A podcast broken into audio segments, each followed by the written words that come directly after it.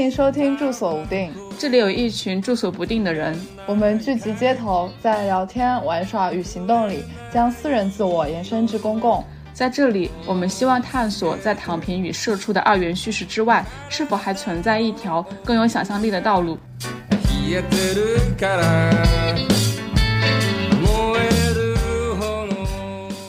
大家好，我是西早。然后就上一期我们聊完相见之后呢，就还有更多的疑惑是关于就是相见和艺术的。就我今年哦，应该是去年了。就我二二三年春天的时候，就赶在南海大地艺术季就是最末尾的那那一周，然后去那边就是带我还是带我妈去转了一圈，就就当时感受还挺多的吧。然后尤其赵赵的话是就是据我所知就去了特别多，就日本，然后呃国内呃艺术相见的就是比较出名的一些项目，然后就还蛮想跟他聊一聊，就是这方面就他的感受和我的感受的。就就拿这个例子吧。我跟艺术相见没有特别多关系，嗯，但是我可能就是平时做 和艺术有很多关系，做报道会跟艺术稍微有一些关系，但是我的艺术也更多是这种城市里白盒子里的艺术，呃，然后对艺术相见是感兴趣的，然后也知道一些艺术相见节，呃，但是也在理论层面上听人讨论过，呃，这个话题，但是一直就是想深入聊一聊。Z，然后在上一次我已经自我介绍过了。然后我这边主要就是做相见，然后对艺术相见，就是因为在国内做相见做相见不可避免会遇遇到很多这种艺术相见的模式嘛。但是呃了解的话，我只能说是见到过一些，对。然后然后今天也主要是想听赵赵聊一聊，因为刚才听到说赵赵看到过很多这种艺术相见的东西，对。OK，下面有请赵赵。啊，我叫赵赵。呃，其实我最早是从对自然的关心开始的，就大概五年前。呃，我们上策展课的时候，刚好教课的是一个 eco artist，然后他就通过整整一个学期，从第一堂课的作业让我们去爬山，然后到呃阅读的都是一些什么，就是气候报告啊。然后一些中西方各种各样的视角，关于自然和非人的，以及最后给我们看了一个特别残忍震撼的纪录片，就是进进行了一套完整叙事的，呃教导之后，我就对自然产生了非常大的兴趣。然后后面的话，我就不断的在网上看到一些相见的报道，觉得非常有意思，就开始关注这个领域，因为相见它就和自然非常的紧密嘛。然后我目前是住在，就是典型市生化的良渚文化村，现在在露台上种了两年菜。嗯，我还给他浇过水，他那个花，他那个整个露台巨多巨多花，浇水都要浇十二一二分钟。然后就是今今年啊，不，去年二零二三年我去了。呃，南海大地艺术节去了艺术在浮梁，以及去了日本的高松和直岛。其实去的也不是特别多，就三个地方。问一下那个赵赵，就是赵赵他是学什么专业的呀？我本科是学 marketing，然后硕士去读了策展。所以你你接触那个艺术相见是从策展这个。呃，学习的过程中接触到的吗？呃，其实最早就还是从呃那位老师开始的，就是大家都对自然就是生发了很多兴趣，包括他第一堂课让我们去爬香港的山，然后我们第一次就知道香港它虽然是一个高楼林立的城市嘛，但它有四分之三的地方全部都是山，很多香港人就喜欢爬山。当时我们上完课，我刚好去台湾玩的时候就。碰上了台湾的双年展，他们那个时候已经非常领先的开始关注人类是自然、非人等等的议题。然后我就看那个展之后，觉得一下子被打通了，就和和课上那种很懵懂的状态，看各种艺术品看不懂的状态，一下子就呃突然明白了，就是啊这个自然星球，然后和我们的那些关系感知，就这个时候我就开始去想要。更多的探索跟天然和自然有关的东西，但是回到中国内地的话，其实和自然最接近的就是乡村嘛。其实我家也是在城市的边缘，所以刚 刚我就在群里说，就我突然发现我我的一个高中同学，他就在村里面当一个那种小干部，然后他好像就在做一些很接地气的相见。他其实就是那种真正在基层里做事情，然后还不像我们这种，就每天在纸上谈兵、纸上策展的人，在搞一些虚无缥缈的事情。他就做一些非常实际的事情，虽然不一定是艺术。我我我想正好再问一下，就是今天刚才我们不是说那个大地相那个艺术相见嘛？呃，因为我自己接触艺术相见很很琐碎，我就因为今天要聊这个，我才去做了点功课，比如说。呃，什么是艺术相见？包括哪些例子啊？就我们刚才也说了，有那个日本的例子嘛。其实最有名的就是那个月后七友的，就最早的月后七友的大地艺术节，可能就是日本的艺艺术相见。然后从那个大地艺术节，就是你在看大地艺术，包括美国的呀、欧洲的也好呀，其实主要当然大地艺术主要还是在发达发达国家，近些年来在发展中国家才出来。然后这种大地艺术节可能是在相见中。出现最多一种，所以说我刚才才会问赵赵他，就是关注他他专业是什么？因为他刚开始在说的时候提到，就是他是因为对自然的兴趣才才转转向对这个艺术相见的。因为呃，大地艺术节刚开始所有的议题基本上都是围绕自然展开的，对吧？所以说，我我我我这这这这个我觉得蛮还蛮有意思的，就是刚才赵赵提到的他的那个。关注的这么一个脉络。我补一点，就这是刚刚他提的是他在工作之前，从学习学生阶段，然后怎么对乡村，然后他包括生活中自己家的那个城郊地区，然后以及现在说良渚是一个乡村市生化的区域嘛，就这是他的生活的一个方面。然后第二个呢，我和赵赵认识的话，是就是之前我们的工作经历里面，可能也是在一些那种市生化的城郊村村落地区的一些艺术场馆里面。对城市边缘的艺术场馆，包括现在的话，一些工作性质也是会和一些艺术啊，然后商业呀，以及把这些活动如何在不同的空间里面呈现，把这些艺术商业的活动去放在呃不同的城市里面也好，然后放在城郊的空间里面也好，就可能在工作里面接触的这些活动，都非常启发我们。就这些这些活动如何把它放在。那种看上去很接地气的乡村或者是城郊的区域，然后或者是放在一个呃看上去很很多田野，但是又呃很市生化，很多这种出名知名建筑啊，然后那种假的真一个假的村，所我觉得是一种假的村落的这样的一个城市形态里面，就我觉得这种工作里面的经历也是让就是让赵赵和我比较关心这个话题的原因。好嘞，那那我我继续问我刚才的问题啊，就我我下面有个问题想问栗子，就是。是因为栗子今天来是作为一个观察员的角色嘛？就我看他之前在那个大纲里面写，对我我因为栗子去过很多，就因为他他要做采访嘛，他去过很多这种类似于我我猜啊，应该去过很多。就去年那个南海大地艺术艺术节应该是去了的，对吧？栗子啊，没去吗？好吧，OK OK OK，那我。就就我 现在还没有去过一个都没去过呢。那那我想问一下栗子，对他们俩，我想问一下栗子，就是你作为一个文化记者，或者你作为一个记者的角度，你怎么看待？或者你过去去学人类学，呃，你对人类学社会就比较感兴趣。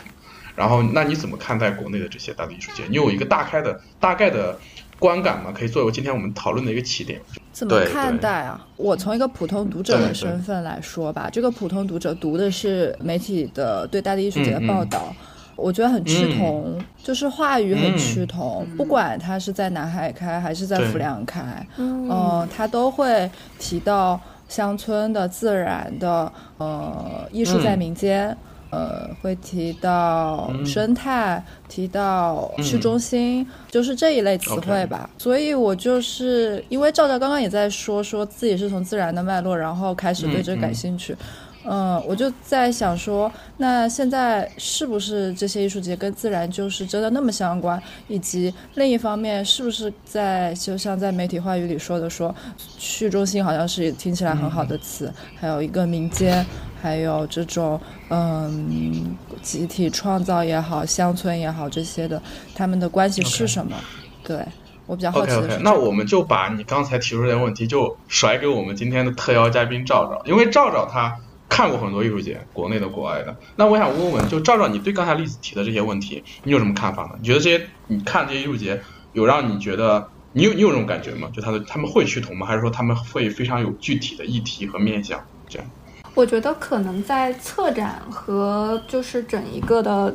执行等等的层面，因为它都是原班人马，然后加上那个顾问，它一定是趋同的。但是从我作为观众的体验来说，它其实各不相同，因为每个地域它都有自己的风俗。然后其实讲先讲可以先讲南海大地艺术节，那个是我第一次参加，是二三年春节的时候。因为我一直特别喜欢广东和粤语文化，所以就是去那个地方对我来说有点像回家。然后我也天然对这个地方长出来的东西就带了一种会有好感的滤镜嘛。然后我就觉得它像一个勾引我再回家，然后去深度的再在那边生活大概一周左右，就去做一个关于整个地域文化的美学散步，再做一场就是当年在。南方的一个梦这样子，我们当时因为待了比较久，其实不仅仅是在几个村落里面看艺术品，其实每天就是早上起得特别早去喝早茶，然后吃的很撑，哦打打包一堆点心去艺术节玩，一边玩一边吃，玩好之后呢，回来再一起到就是那那个佛山当地特别年轻的一个社区里面，大家又一边排队。等晚饭，一边去旁边的小咖啡馆喝咖啡，因为当时有个咖啡媒体的朋友跟我一起去的，他其实，呃，看起来就是那种又中产但又接地气的一个朋友，就很好玩。然后我们两个就互相就会有那种激发对方的视角，然后我我就对这个事情很 peace 很 love。OK OK，我还蛮喜欢的。当时没事，您继续。嗯，当时在南海有什么比较有，就是你刚说每个地方都有它的特色嘛。就在南海的话，你当时有什么印象特别深刻的事情？有没有一些比较具体的，就非常启发到你或者刺激到你的也可以？对，嗯。呃，佛山那边的话，他们就很传统的广式文化，然后我们当时过去。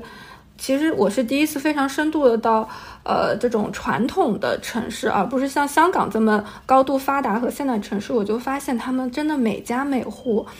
都在那个门口贴门帘啊，不是贴那个春联，然后他们还每一每家每户真的是所有的就会供一个土地父神。然后我就觉得这个地方太适合做大地艺术节了，就是他们非常相信大地啊、自然啊，还有和人的连接，就是他相信那种自然主义、神灵和他们的关系。嗯嗯，然后当时看到一个特别好笑的那个作品，就是我发朋友圈，洗澡应该也看到过。就我当时看朋友圈，我觉得特别有意思。我当时我后面是后面两个月去那边的嘛，我本来想找那个作品没找着。就他是就就那个人的话，他做了一个他自自发做了一个跟官方展板一模一样结构、颜色、字体的一个艺术品介绍，然后就贴在那个厕所旁边。然后乍一看的话，大家就以为他是官方的，但他其实是自己自己弄上去的。他其实，在那个太平墟旁边，当时是一个比较好玩的一个展览点。你得走走下去才能，你要你要上厕所才会发现这个展品。就是如果你不上厕所，你就可能错过它。当时就看到特别好笑，就像那那个广广东港片里面的那种武打的姿势，然后他就教你怎么上厕所，然后我就觉得非常非常好笑。然后当时我们就觉得这个作品是当天看过去最有意思的。嗯，结果就是一扫码，然后发现它那个上面扫出来的就是。一个很搞笑的，哎，好像就是什么扫码也不会出厕纸之类的一个文字，然后我当时就发过去，跟跟好几个广东朋友在那边吐槽，然后其中有一个就是参加大地艺术节的朋友，他就跟我说这个这个是自发的，他不是他不是被邀请的艺术家，然后也有别的朋友就跟我说，他说这个这个发音也特别好笑，他在粤语里呃念法是。太平许徐，哦许徐，就是尿尿的意思。嗯嗯。然后我觉得这个里面，它普通话也是尿尿的意思吧？嗯嗯嗯。对，好像也是。OK。哦，这就挺好玩的，我觉得这个。对，我就特别喜欢这种反官方的，当时看到就觉得特别妙。然后后来事后发现，它它居然真的就是这么野生的一个作品，就觉得这个地方更好玩了。广东这个地方就是有各种各样非常无厘头的人。那这个作这个艺术家是广东人吗？呃，是的。嗯。哦，那这个节他的就是本地人的数量会有一定要求吗？还是说，因为我比较好奇的是说，你说的这个本土性具体指的是什么？对我也比较好奇这个。对，而且就是说，如果它南海大地艺术节，它应该不是一个乡村议题的吧？我我我不知道南南南南海大地艺术节它有没有当时有没有一个具体的议题或者一个主题？我记得应该是有的。乡村艺术季的话，他们是怎么描述本土性？就是我先说我的感受，我可能比较浅一点儿。就我们的，就我们当时去的，我当时去南海大地艺术季的话，就他们会分，会把整个大地艺术季会分散在附近的很多村落，然后岛屿上面，然后他们会根据每一根据每一个当地的村子，就甚至是就那一个村子，它每个村子之间都是可能文化或牵就有很多差别嘛。他会根据当地那一个村落，然后进行一些在地的创作。我想想，印象比较深刻的。我应该是两个地儿，一个呢是应该就是太平区吧，就是他们是一个几百年前非常繁华的一个港，呃，也不都像港口，就一个小的那种停船的地方，然后比较繁华，是一个市中正中心的感觉。现在那个地方是完全就是空房子。这一次呢，他们有一个艺术家就做了一个叫什么招牌的一个招牌的那个艺术品，把以前几十几百年前可能在这边某些店的那个一些一些店招，然后给它重新做了一个一一一套店招。整个铺在整条街上面，然后如果你晚上去的话，就感觉这个地方好像是很热闹，呃，就回到以前那种感觉。但是其实里面啥都没有啊，就是这个还挺有意思的。然后第二个是，当然还有一个村落，它也是一个古村落，现在全是。全是大树，还有一些废弃的，可能是残砖上瓦的感觉。但就是可能那个那个房子本身是当地的一个民嗯一个民居建筑，但只剩了可能就一半儿，然后这种一些残余结构。然后当时有一个艺术家就在那边把那整一块区域，然后里面那个叫用什么雕做什么黄色的雕塑，野生动物啊黄岗村。然后你你你走进去。哦，黄岗村，对对对。然后你走进去的话，就是会看到很多散落的黄色的野生动物，然后还有一些大树、参天大树，还有那种残余的古村落，然后就特别有，就是回到那种感觉，就特别有氛围，呃。就这两像这两个村落的话，他们就是以当地的一些历史文化，然后做一些延展，各种艺术艺术的形式呈现出来吧。我觉得这个是算做的比较好的案例。然后还有一些别的，我印象不深了。有一些艺术品，就我这种行就是不懂艺术的人来说的话，就会有点莫名其妙。就是当时进去的话，就有些地方它突然有一个是就是说我是根据当地的某某某东西创作。但是我就是很难，作为我个人的话，我就很难 get 到它和当地本土性的一个联系在哪里，就好像只是在在所谓的概念上有一点就是文字上的一些联系，但并没有在普通游客过去的一个有个很实实在在真的连接。嗯，就这个是我觉得挺有意思的一个点。我还有一个我分享一个小的，我觉得很有意思的一个展品，也是在那个黄岗村，那它是把有一个。废弃的房子做成一个类似于食物展品的一个区域，他会把当地的一个什么蘑菇还是什么一个什么自然食材，然后以。哦，对，然后做成一个什么果呃酱料之类的，他们在里面就大家还可以去试吃，还可以去看看它这个制作的过程，然后以及这个植物的一个生长的一个照片啊什么的，就这个我觉得是非常有意思的。所以就是我我可以所以说那个房子就完全就是说改完之后，它它没有在形式上做变化，就是说它把它的功能置换了，在里面做一个工作坊，相当于是这样吗？它其实房子都是空的，它可能只是挑了个房子，呃，大部分房子我们是进不去的。然后只有那一，就比如那一间的话，是可以大家可以进去，里面做成了一个那种策展展厅的互动的一个空间。嗯，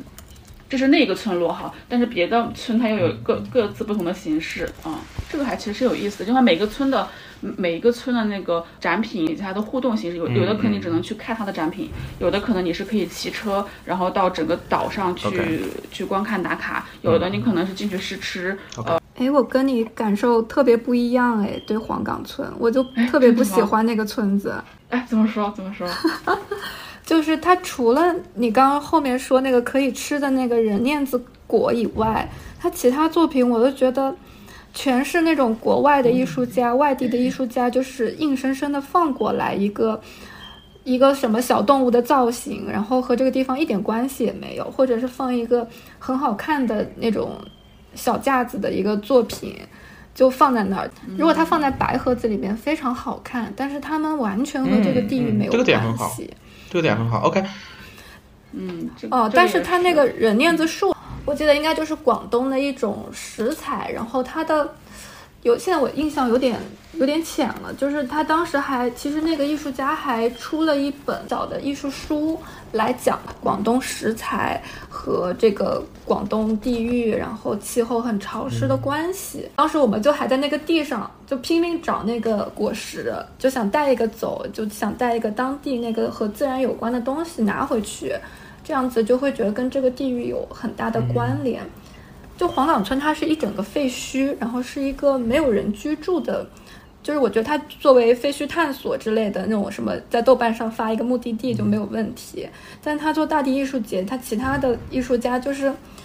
完全就是把一个可能自己非常擅长，然后套路化的作品就放在那儿，变成一个很好看的东西，给大家拍拍照、打打卡。我有个问题啊，就。就是就是我总是很愤世嫉俗，然后我我就面对这些，我会想起一些事情，比如说，如果当我们去评判说这个艺术作品是不是足够本土性或者跟本土相不相关的话，我们怎么去评判这件事呢？如果当本土性是一个被看的对象的话，那。判断这个地方的本土性是什么？比如说，你们觉得这个果实是能够表示它的本土性，然后艺术家运用到了它，所以这个作品足够本土性。但是我们好像也是这个村子的外来者，那我们去衡量这个村子的本土性，是不是一件公平的事情？以及说，呃，是不是足够本土性的艺术需要一个过程，说能够真的去很了解这个地方，再创作出来？或者再加上一些生活在这里的人自己的主体性放在这个作品里面，而不是一个外来者把它创作出来。因为我经常想到以前在长沙的时候，嗯，有艺术家会会会来创作一个很长沙的东西，就就是别人会觉得说啊，这个香樟子好像很长沙，因为长沙的市树是香樟，然后就做一个香樟子的作品。但是对于我一个生活在这里的人来说，我觉得这个就是有一点。刻刻板印象或者被凝视的感觉，对，所以所以我不知道这个这个本土性的艺术要怎么处理这个问题啊。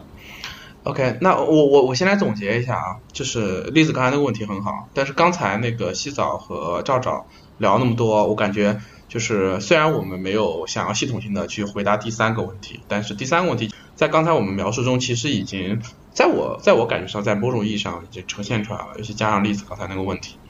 对，那我们不然就不我们就就围绕第三个题，我们中国艺术相见的质量和在地性，我们就是就锐评一下，就评价一下，就是啊，就我个人而言啊，因为我自己没有去过南海大地主节，国内的这些大地主节我都没有去过，但我自己去做的一些相见里面也办过一些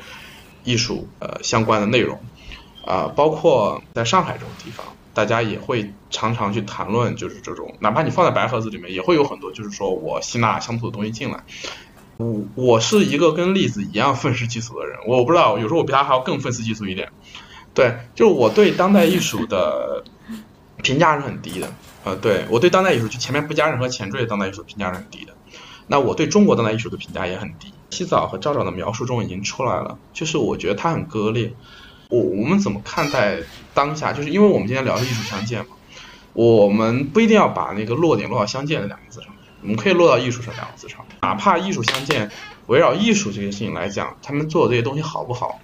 其实我我会直接甩出我的感觉，就是他做的很很糟糕。就目前在我看来，没有很很好的作品。哪怕像刚才洗澡说和赵导去形容那些作品，然后我们也只是说它好玩儿。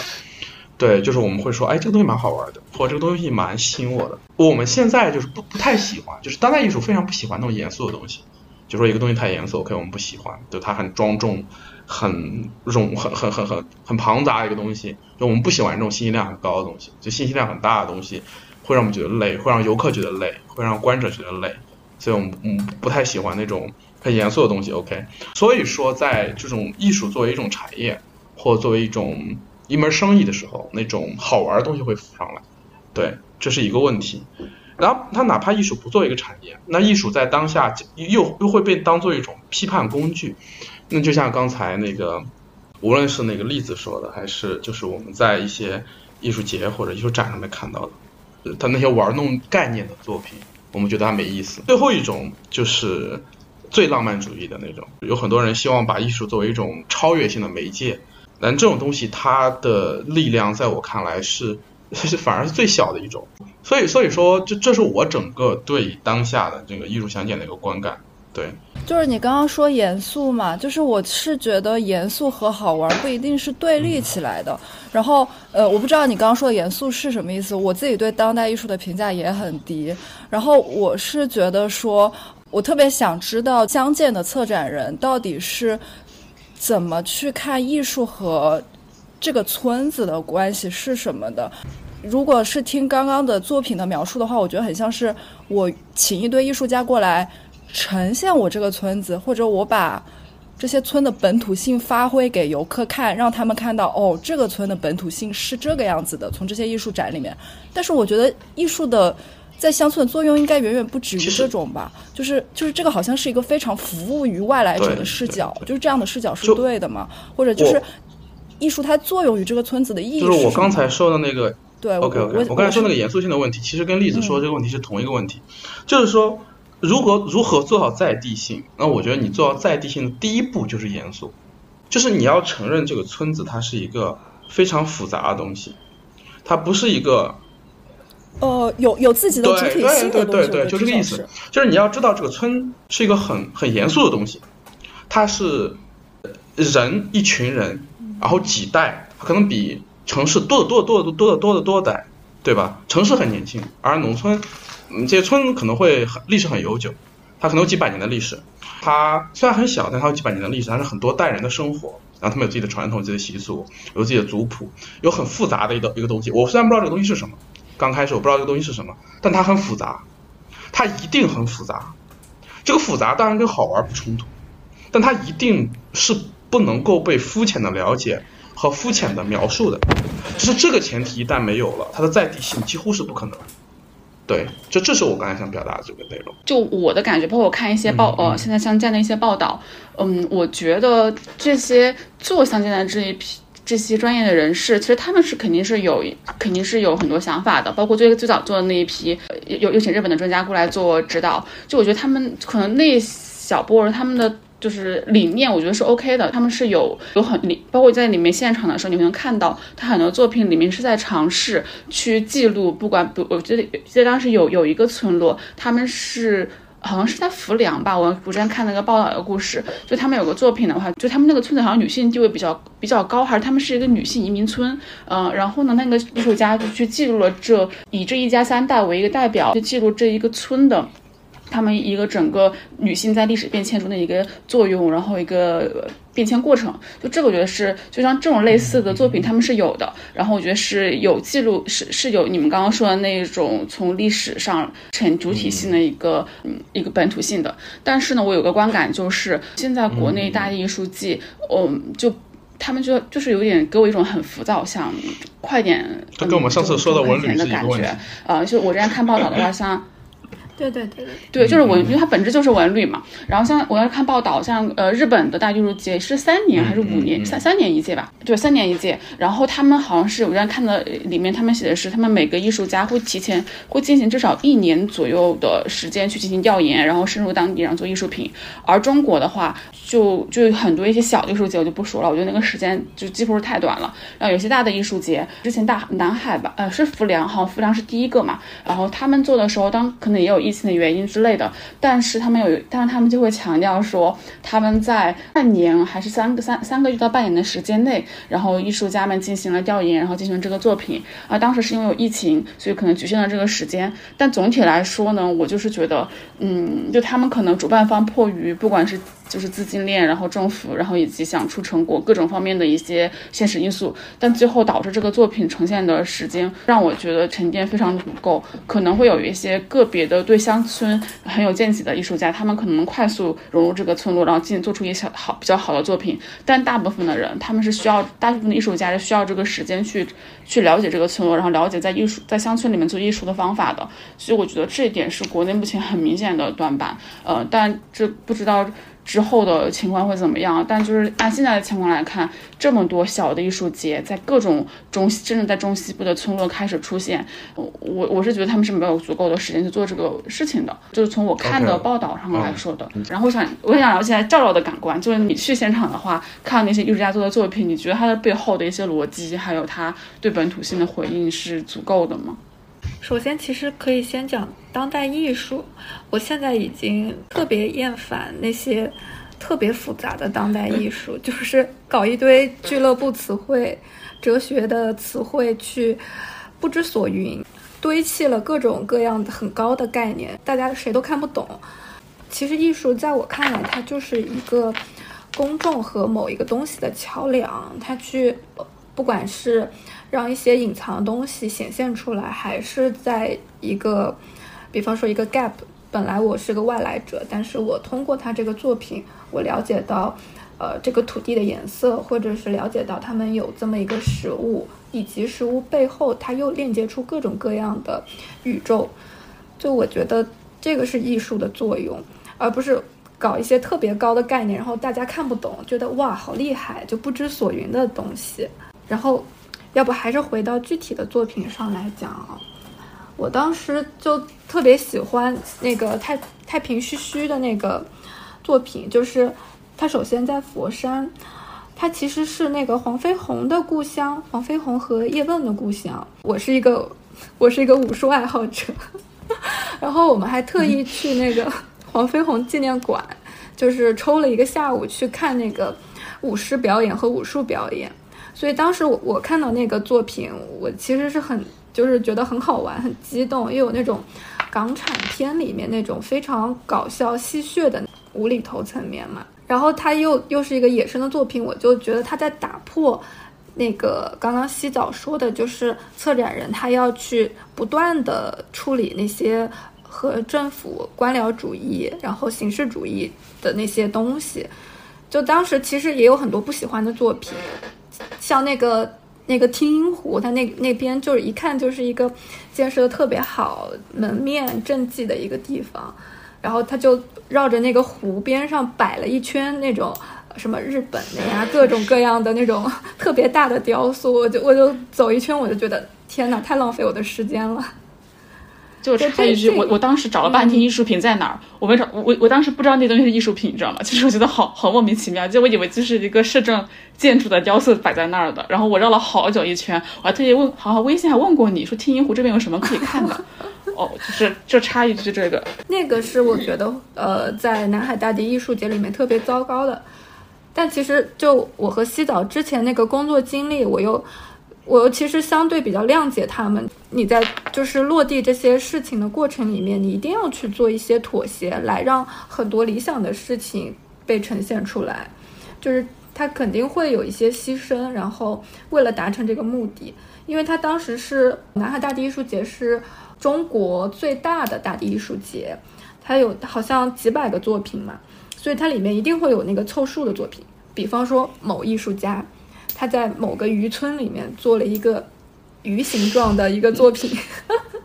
那个就就是有点像那个栗子说的，找一个香樟树的那个感觉，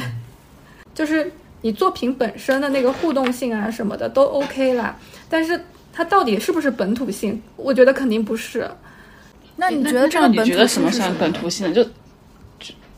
对，就是你从策学过策展以及你之前的工作经历来说。比方说那个浮梁的时候，其实我觉得有一个作品他做的特别好，就是一个外外国的艺术家，他到那个村子里面去驻村，然后他给每一个人家里面那个地方他不通自来水，所以每每个家庭他还有一个在房顶上的那个储水桶，他把那个储水桶重新设计了一下，然后我觉得那个也是特别喜欢的一个作品，就是他很关心这个地方的土地人。然后以及他的作品，就是又向我们展现了这个村子里面他的呃，比方说从三峡里移民过来，然后整个村子非常艰苦的那种，有点难描述。我觉得你是不是觉得他的作品跟当当地的村民产生了一些关联，或者是日常性上面、日常生活上的一些关联？我我觉得在大地艺术节里面最开心的还是跟人的交流。比方说，我们去某一个景点，它里面有一个作品，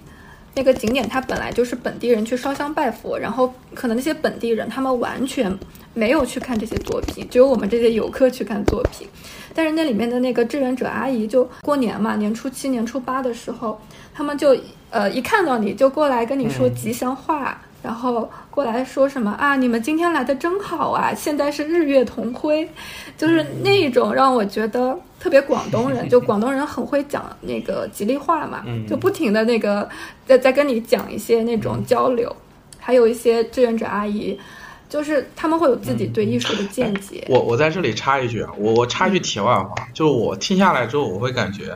就我和栗子作为怎么说局外人。就是我们会怎么说，或者说西枣和赵赵作为局内人，就就两种聊天的感觉，明显的感觉到，就是就是你们很了解国内的这种活动的这种做法，你们你们了解更多细节，而我和栗子，我们其实就是想了解这些细节，就是一方面就是我们很理解，就是你们作为从业者，在这个过程中看到这些细节之后，确实会，嗯，怎么说？我想想怎么怎么说的委婉一点，就更不会苛责。理解之同情是吗？但其实这并不会，对，并不会使我的例子会觉得，对啊。其实我我还是要怎么，对我还我还是要这是个好的。说整体来讲，就是说，就像我在建筑行业里面一样，就是说我我身边有很多建筑师朋友，我理解他们的努力，包括在这个时代去继续做建筑。但确实，中国建筑呃整体的水平就像屎一样，对，就就就就就就就是就有一种共感嘛，就刚才有一种共感。就我最近一段时间又又很怀疑我自己的愤世嫉俗啊，就是我太容易去想一件事情的负面了，你知道吗？然后，但是有的时候是因为自己不做事啊，就是就是你这样说话肯定是很容易的，然后你去不做事去批评别人肯定是很容易的，但是做事的人是很难的嘛。所以有的时候觉得是不是这种也是一种批评的滥用，就是好像说我一直在指责这儿不好那不好，但是实际上好像嗯也没有做什么。就是需要媒体人的这个视角。因为什么呢？因为没有这些在旁边只说话不做事人的督促，这东西也变不好。那我们说回那个南海大地艺术节，因为当时南海大地艺术节，我有很多朋友过去，因为我我自己做建筑，那个当时南南海大地艺术节跟建筑绑定的很厉害嘛，很多建筑师过去，然后上海有很多文化社的朋友过去，还有媒体的朋友过去。我我我对国国内的艺术节就是有一个，我可以甩出一个批评出来，这个批评就显得。很轻佻，但是大家可以去围绕它来说。就刚才我们说的，一个是本土性，就是本土性的问题，是一个是西早刚才说的是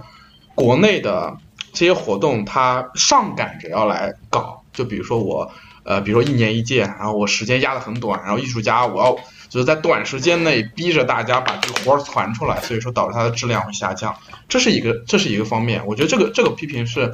呃，这个批评是很具体的。但我这边提出来一个比较抽象的批评，就是我刚才非常关心的，就南海大地艺术节它有没有一个议题？就是在我看来，艺术之所以称为艺术，艺术一定要有一个目的，就是它有它要有一个议题。就是刚才赵导说的，赵导说的就是说，赵导说他讨厌那种玩弄概念的艺术。OK，那他更关注那些作为桥梁的艺术。那这个桥梁肯定是把人和一个呃超越性的东西，就。就或许不是这种描述啊，他肯定把人和一个议题给连接起来。那南海大地艺术节像国内这种艺术相见，他想把我们跟什么连接在一起呢？如果我们不能问出这个问题来，如果那个东西有的人就是就比如说，比如说现在当下的，我我觉得，我觉得这个，我觉得这个我们都是要打问号的，就是他要连接的到底是谁，以及他。要这个谁去连接什么，就不一定是我们，因为我们是一个外来。我们先不说我们，就我们就是个泛指人类吧。我们可以说，我想说的国国内的国内的艺术相见，它面临一个问题，就是一个议题。关于乡村，就如果艺术跟乡村在一起的话，我肯定要关注乡村议题，就是在地性，甚至是个技术性的问题。就是有的艺术家水平高，积淀多，他在地性他更敏感。然后他做得好，有的艺术家他水平浅，他年龄小，他做的东西相对轻浮一点，这些东西我们都可以忍，或者说我们都可以接受。但如果这个议题我给不了，或者说在一个环境下不敢给，我觉得这会是国内艺术相见的一个很大的问题。我有个问题啊，就是，嗯呃，我插一句，就是就 Z 说你说这个议题是指，就是这说的议题的话，就我理解，我们现在所有看到大地艺术节，他们好像都是在为了，包括我之前看了一些他们的采访，就他们是为了呈现这个东这个片土地本身的样子，它的文化的历史，然后它想呈现给不管是游客也好，还是所有人也好，还是文化人也好，就是就这个这个本身的一个呈现一个描述，在我觉得它就是一个议题了。但是我感觉好像呃自己觉得你 OK，OK，OK。就是你在你心中这个不算一个议题，因为我我刚才去翻了一下南南海大第一书记的这个介绍嘛，嗯，就他他的他们的描述介绍确实可能也是第一届吧，他们第一届的话就是还是在呈、以呈现为主呈现这个区域的文化，嗯。我觉得，我觉得但是因为这次浮梁不是办了第二届嘛，嗯，就有我我不知道他会不会有一些更深入的主题挖掘。当我们去描述这个乡村，还有表达这个乡村的时候，我们可能没有办法说最重要的那个部分是什么。就比如说说南海，说说佛山，那我们是不是要说进城务工？我们是不是要说？没错没错，呃那我我对就顺着西藏往后对说，。那那这一部分的历史我们缺失了，没有办法说，我们只能说种子和果树。那可能这个议题它没有没有他他们是有的呃。就是他们是有一些关于村子的变迁，以及现在我刚看到有一个艺术品，他们是拍了目前的那个家庭里面的所有的女性的照片，然后是因为他们当地很多男男性好像就是外外出打工，大概是这个这个意思啊。这种方面是有但确实不多。我想我想顺着刚才嗯栗子就是什么呢？就是刚才栗子不是一直栗子有一个口头禅样的话，就这个问题好大。就是如果如果大地艺术节它的议题是呈现的话，这就是一个巨大无比的一个议题。这个大的议题是我我可以理解为主办方被迫要给个大的议题，就因为有一个大的议题，然后你作为里面的艺术家，你自己知道哪些东西不能说，然后剩下的你说出来是这样。但如果我们把视角转向，比如说像月后七友，或者像一些欧美的一些相关的这些艺术节，或者不说艺术节吧，你去看欧美的艺术的，像像卡塞尔文献展这种东西，它的议题会非常非常有力，就是有批判性，它会围绕一个非常具体的问题，就比如说，如果在国内围绕乡村，什么样才是真正有利的议题呢？就就就有有有一个我们不能回避的，就是乡村乡村的消失，这个这就是一个最好的议题，而且是个最根本的议题。就是如果说如果让我说对于中国的乡村有什么最根本性的议题的话，那乡村的消失就是个根本性的议题。那这个议题他敢不敢聊？那为什么为就就跟我们上两次聊的内容就一样了？对对对，所以不敢聊。就是你觉不觉得这套批评可以挪用在很多地方？就是在中国所有的领域，你都可以用这套批评。就是那这套批评是有效的吗？我？我你只要你是问我跟文化相关的，对啊，我我很好奇啊，因为我觉得你的视角也是这样的。呃，我我想这么说，你说这种批评是有效的吗？我觉得这种批评或者说这套批评，我不能说有效，是实用的吗？在当下，就是说除了聊这玩意儿，我们还能再聊啥？比如说在现有的范围内，对，就是你聊的尽头就是聊这些。那那所以说你看，我们针对南海另外一个视角来看啊，就比如说今天，呃，我们聊国内的艺术节，其实我很想聊像南海大地艺术节或者像浮梁这种艺术节它好的一面，就是说那在现有框架下还能做什么？还还能做哪些具有启发性的东西？这个是值得聊的。那当然，对，对是对是，但目前的像这种最有声量的，显然它没有达到预期的，对，是。其实你们俩的点就是刚刚说什么？我要听。对，我觉得你们俩的点其实就是觉得这个大地艺术，呃，范围太广了，然后觉得国内做的这些，它没有切入到具体的，比方说某些呃具体的乡村或者是土地上面的问题。嗯就我们当然确实会有这个困惑，就是历史它可能是个文化视角，哎，怎么说？我文化记者的视角。那我比如说作为一个建筑师的视角，比如说我会配合很多，比如说我们最近做的那个村子，在在在在湖州，它也有艺术艺术家，就驻地艺术家。对，那其实你你去仔细观察这个过程，就会发现，这这我很难称之为艺术。为什么？就是我我还是会回到我对艺术这个观点上来讲，就是你说如果你把它看作一个产业，看作一门生意，或者看作一种乡村振兴的手段，我都可以去我都可以过得去。但是你看，在我这边，艺术这个词是有一个特定的内涵，就是他要关注最根本的问题。嗯，你说如果大地南海大地艺术节它是个纯商业行为，我觉得 OK，而且他做的也不错。但是，呃，就是在艺术这个层面上面，我很难对他有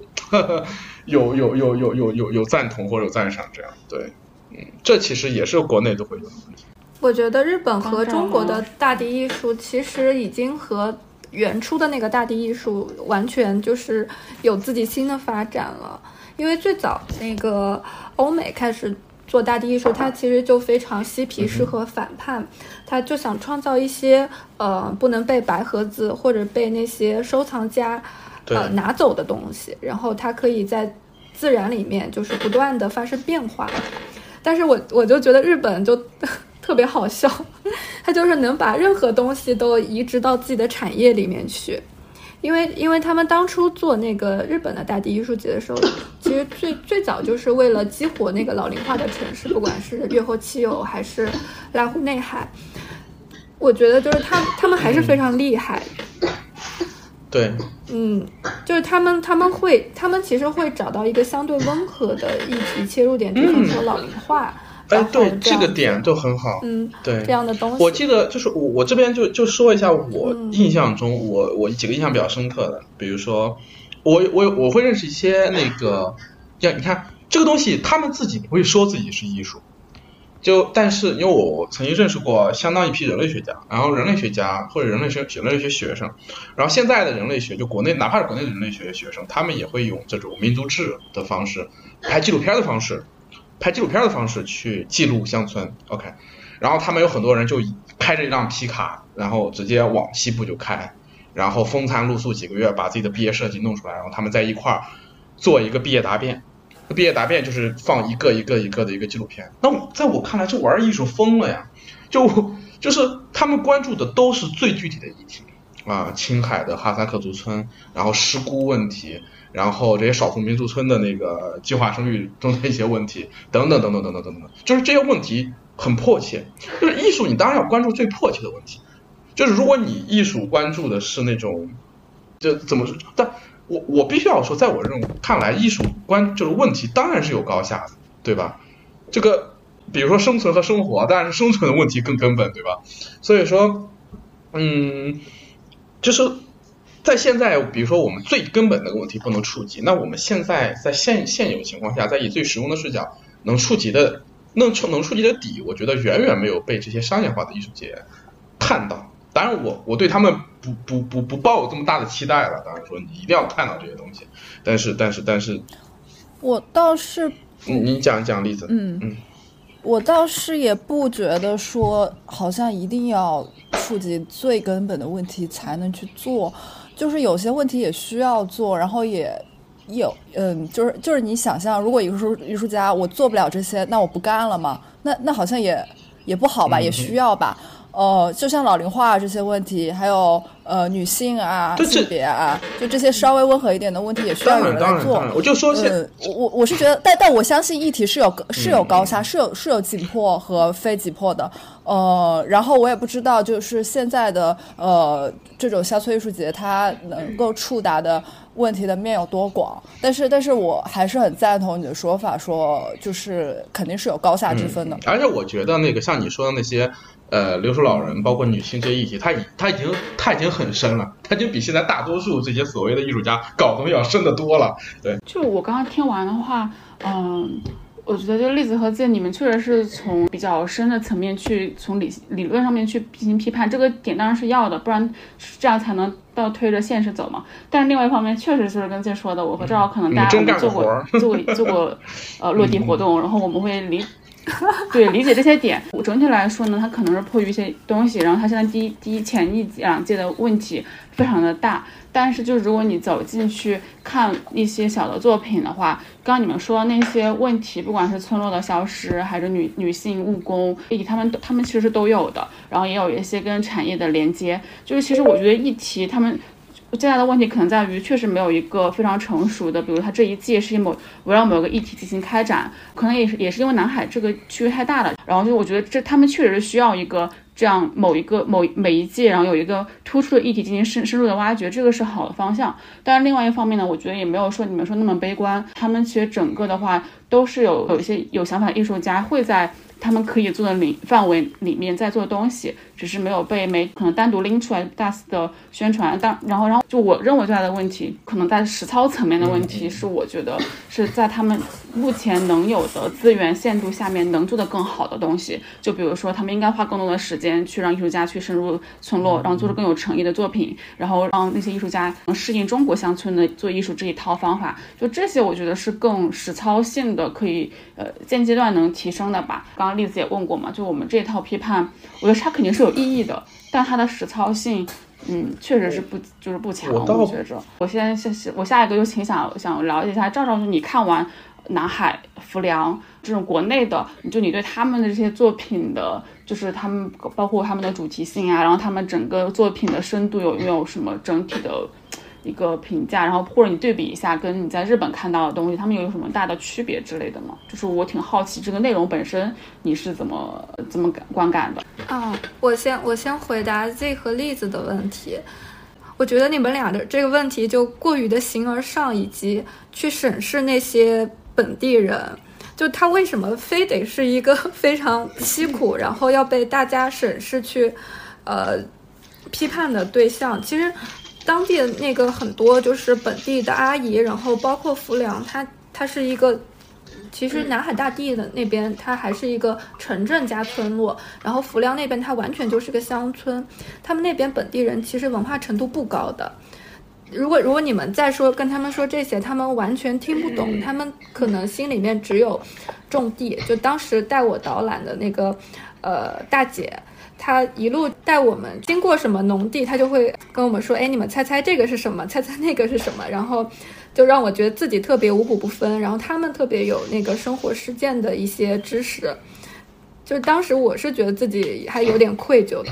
包括你去不断的拷问他说：“你们这儿呃去年做了，然后今年怎么样啊？你自己有什么感受？”他其实答不上来这些问题。他生活很具体的就是，比方说带我导览那个大姐。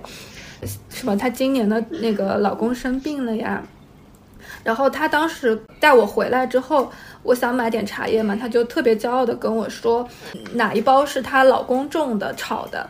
或者他们那个会说旁边那个就是小餐馆，他们有自己种的辣椒，是当地的那个土辣椒，你可以去吃一下这样子。他们其实的生活就是很简单，并没有这么多很高的。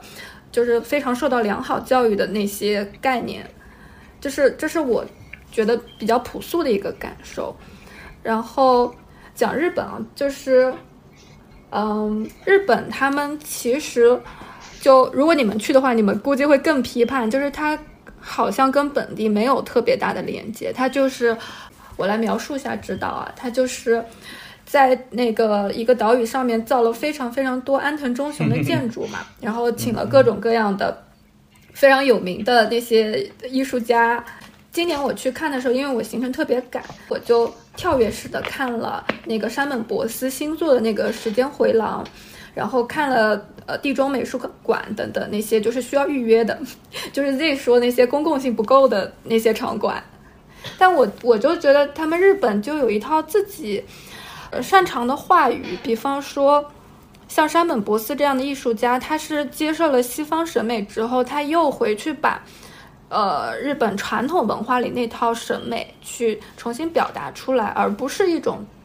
对西方那种意识形态的拼贴或者是挪用。但在中国的大地艺术节里面，我就是很明显，就是大家稍微就有点拙劣。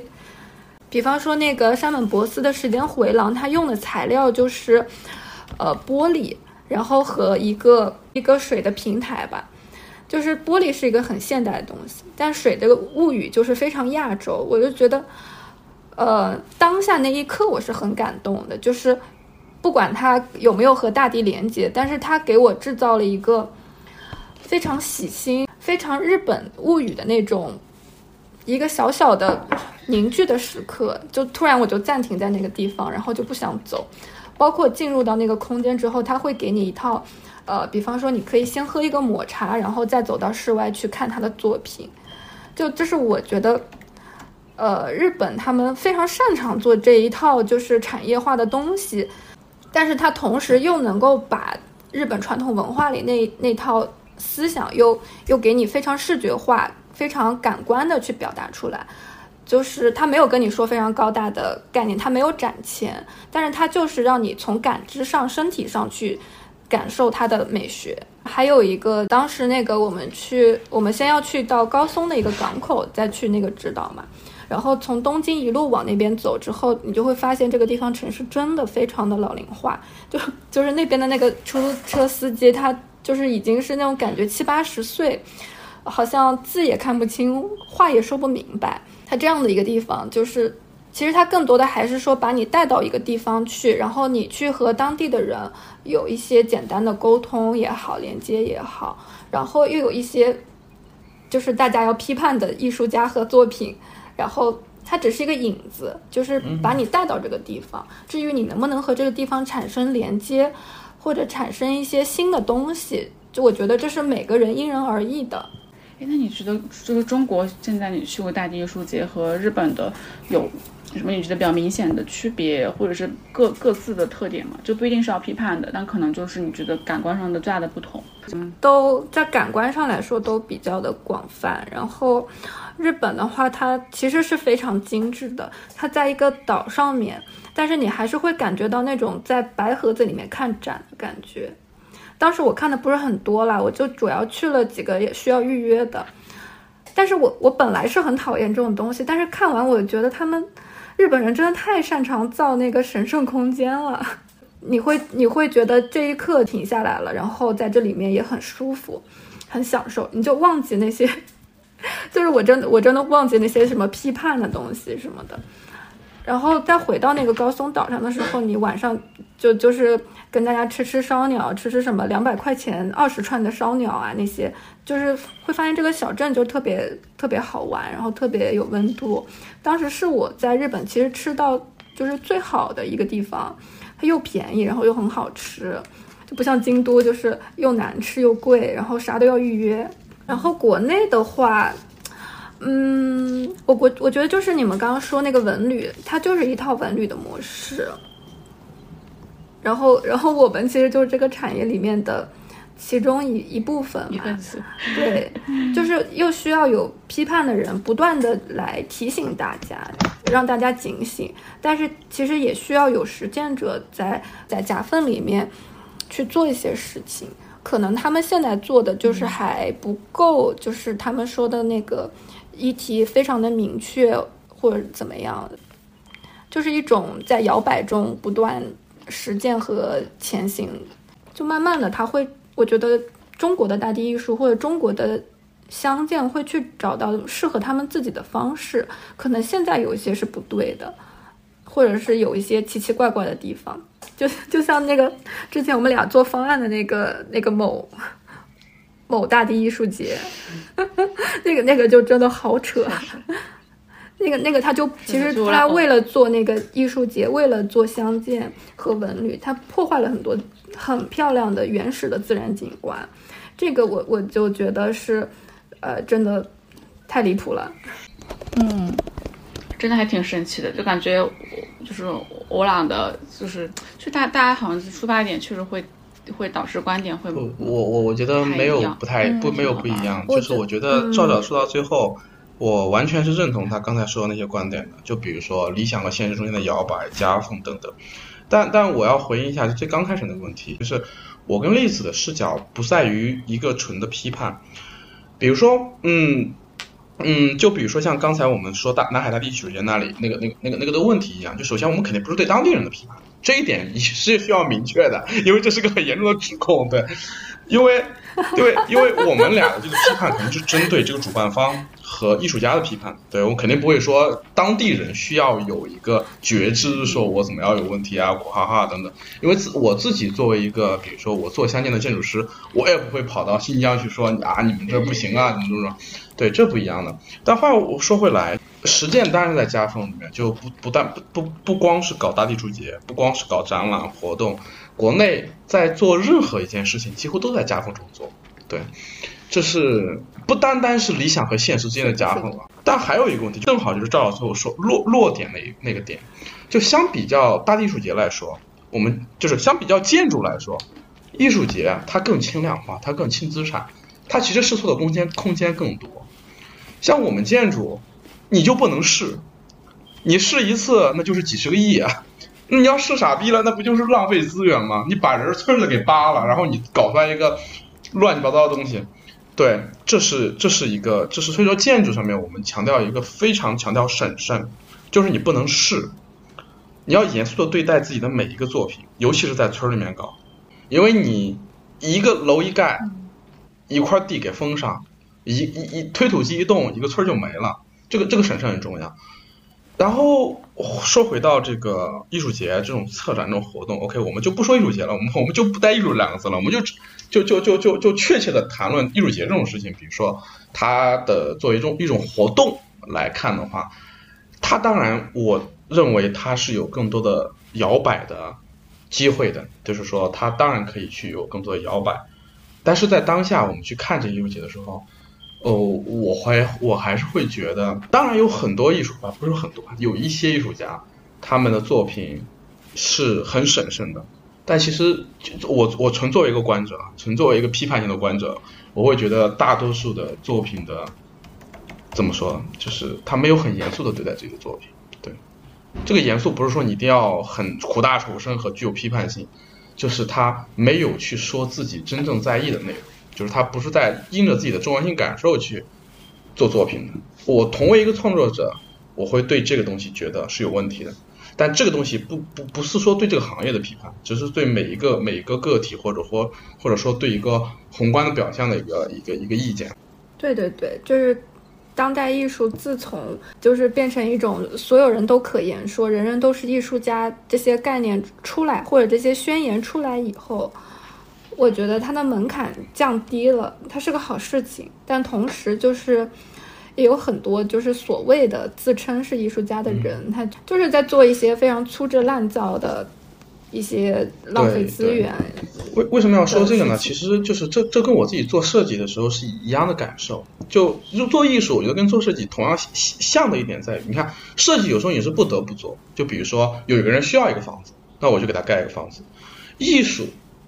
就要把自己逼到不得不说的时候说的那个东西才是艺术，就是我不是说我随便画个什么随随便随便拉个什么，然后灵感来了之后随便涂个什么，这东西就艺术了，不是的，是有一个东西。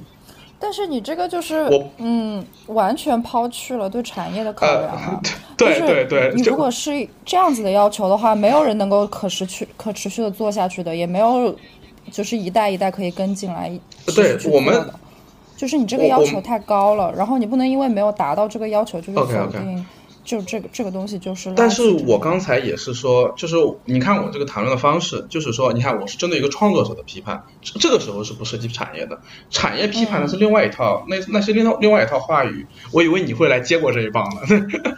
我是我是会觉得说，呃，如果。就是就是我们当时讨论了一就就几个人称人称代词吧，一个是你，一个是我。就是当时赵赵可能理解我们讨讨论就是批评艺术家的那些，我们是在批评村民，但是不是的，就是我们是在批评整个艺术节。但是我是什么？就是当我们在讨论我面对相见艺术的时候，我的身份是什么？就是我是一个游客，我是一个来看这个艺术产业的人，还是说我就是一个非常纯粹的艺术的？受众，这个艺术是我直接面对这个艺术，这个艺术来艺术来跟我说话，我觉得这个这几个身份是不太一样的。然后，如果就是乡村乡间艺术这些艺术到底是给谁看的？如果它就是放在乡村里面给城里人来看的，那它就是摆脱不了文旅的模式啊，它就是摆脱不了这种产业的模式，就是这是没有办法的事情。它就是它要对话的主要对象到底是谁？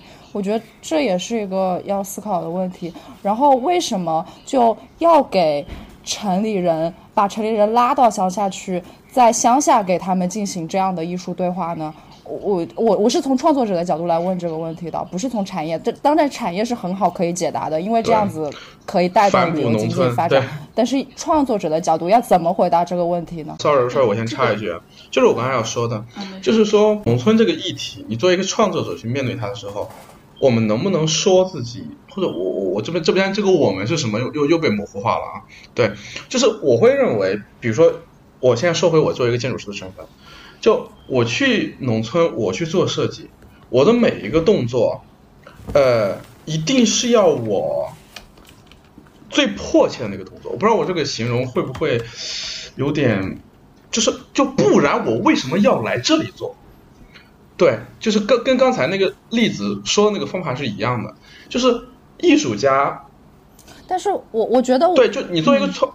我我感觉我们俩跟他们俩的视角是互补的视角，就是我们谈论的不是一个东西，我们是从就是从应然性的角度来谈它应该是怎么样，但是实然性的角度是什么样也很重要。是的，那我们今天来不就是来互相补充这个视角其实我特别想问，你说，嗯，我想我想提问建筑师，我当时因为对乡间很感兴趣嘛，然后呃国美他们。做了第一次那个美丽中国的相见展之后，我就其实第一时间就过去看了，结果我就觉得非常的奇怪，就是你们认为什么是在相见里非常迫切的一些疑问？当时我就看到了一些很奇怪的，就是比方说一个竹子的建筑师加艺术家，他造了一个猪棚，就是好像我说这个猪它不需要更好的环境呢，我又有点太以人类为中心了，但是好像就是。比方说，大家造出来这个东西真的是当地人他需要的吗？他需要他需要的是一个呃艺术馆、一个文化馆或者是一个图书馆吗？他是不是有有一些就是这是不是我们就是外来者或者是城里人，包括建筑师是受到良好教育的？天然的对他们这个地方就是产生了一些就是理所应当的理解。我我正好这个方法，就我觉得这个这个问题由我来回答你还蛮合适的，对，因为我刚结束了一轮相见嘛，对。其实其实这个问题，我们首先要首先要接受一点什么呢？就是人很容易想当然，这个不是说建筑师或艺术家或者说是学者怎么样，是你但凡一个人对自己不了解的事物。就容易想当然，就是这是个天性，对吧？对我，我对个东西如果我很了解，我跟他天天在在一起，我就是个农村人，我对农村生活就不会想当然。但如果我就是离他远，那我就容易想当然，就这是一个需要被克服的问题。OK，那对于我们建，就对于一个好的建筑师来说，就我们先不说那些美院那些人好不好，因为我对美院的建筑师也没什么好印象。对，就对一个好的建筑师来说，什么是迫切的？它是一个需要被感知的问题，就是我到了农村之后，我到了农村之后，我的作品它只是一个呈现出来的结果，但这个过程中，如果我是个好建筑师的话，我一定会去先感知那些在我看来最重要的东西。那比如说，因为因为建筑设计是很具体的事情，呃，肯定是有个人来找你做设计，然后你跟他交流，如果你足够谦卑或者你 ego 足够小，你肯定会。尽你的最大的努力去了解对方的需求，然后还去做。在这个过程中，我会对什么东西最重要一个判断。那么我们怎么评判一个建筑师好建筑师呢？就这个人，这个建筑师有没有一个判断力？就他这个判断力足不足够去支撑他去做出好的设计来？那同样的。你这个问题就非常好，那我把这个东西带入到一个艺术家上来。首先，我们谈论的就就我跟栗子说说的，就是真的谈论这个阴染的问问题。那回到艺术上面，其实也是一样的，就是说，你看，那艺术中什么是最迫切的问题？其实这个东西，其实我给不出答案，栗子也给不出答案。其实那谁能给出答案呢？呃，艺术家跟村民的交流过程中，会把这个答案呈现出来。对我和栗子，其实或者说我吧，我们我所期待的一种好的。艺术作品，就是它能够通过这种呈现给予我启发的这个东西，对，这是这是我的一个观点。哎，但我觉得你其实提到了一个特别好的那个点，其实跟艺术那块是一样的，就是关于感知。